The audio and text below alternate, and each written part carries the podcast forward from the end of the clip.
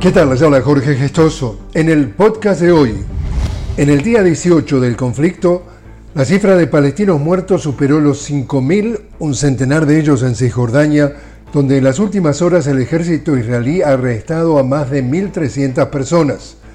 Los civiles de Gaza continúan refugiándose en los hospitales al haber perdido sus hogares por el bombardeo israelí que ahora también bombardea esos centros asistenciales donde se refugian madres y niños, agudizando aún más la catástrofe humanitaria que vive el pueblo palestino.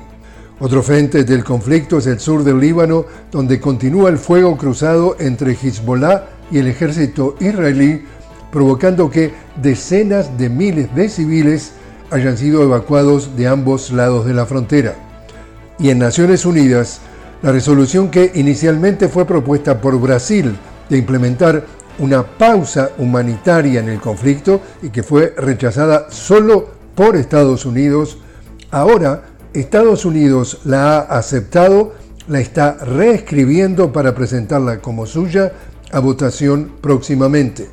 Ello permitiría el ingreso de ayuda humanitaria a Gaza que la población palestina está necesitando urgente y desesperadamente. En Venezuela, el presidente Nicolás Maduro llamó a la población a participar en el referendo para la defensa del Esequibo, convocado para el próximo 3 de diciembre.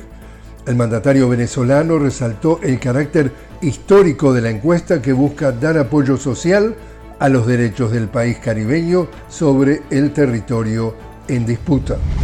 Y el movimiento popular panameño ha desarrollado nuevas jornadas de protesta de carácter general en contra del contrato minero impuesto por la Asamblea Nacional y el presidente de la República, mientras que diversas organizaciones sociales de Guatemala cumplen tres semanas de paro nacional en defensa de la democracia y en contra de autoridades del Ministerio Público y la Fiscalía.